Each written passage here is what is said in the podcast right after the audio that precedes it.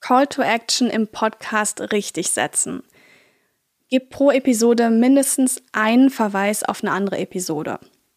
Wie wäre das denn, wenn du das dir einfach mal vorstellst, wenn deine HörerInnen gleich mehr als nur eine Episode anhören würden, wenn sie so mal deinen Podcast zufällig einfach finden, auf deinen Podcast stoßen?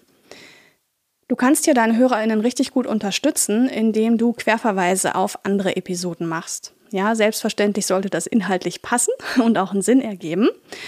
Und in unserem Podcast Podcast Marketing wirkt, den du hier gerade hörst, da mache ich es auch so, dass ich in jeder Episode mindestens einen Verweis auf eine andere Episode gebe oder auf einen Blogartikel, ja, wenn es jetzt keine passende Episode gibt. Genau, und wichtig ist auch, dass du nicht vergisst, den Link zu der genannten Episode in die Show Notes zu setzen. Ich habe noch einen Bonustipp für dich.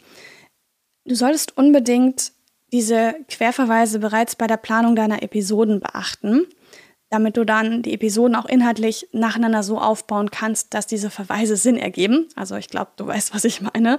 Denn dann ist insgesamt der Podcast viel stimmiger aufgebaut, wenn du dann anfängst, ähm, ja, von Episode 6 auf Episode 4 und 5 zu verweisen. Weil du kannst schlecht in Episode 4 auf Episode 6 verweisen, wenn die noch gar nicht draußen ist und die Leute noch zwei Wochen warten müssen, bis endlich Episode 6 kommt. Das ist halt frustrierend. Ne? Deswegen bereite hier deinen HörerInnen auf jeden Fall ein richtig gutes Hörerlebnis. Hol dir die drei besten Gratis-Tools, um jetzt deinen Podcast zu starten.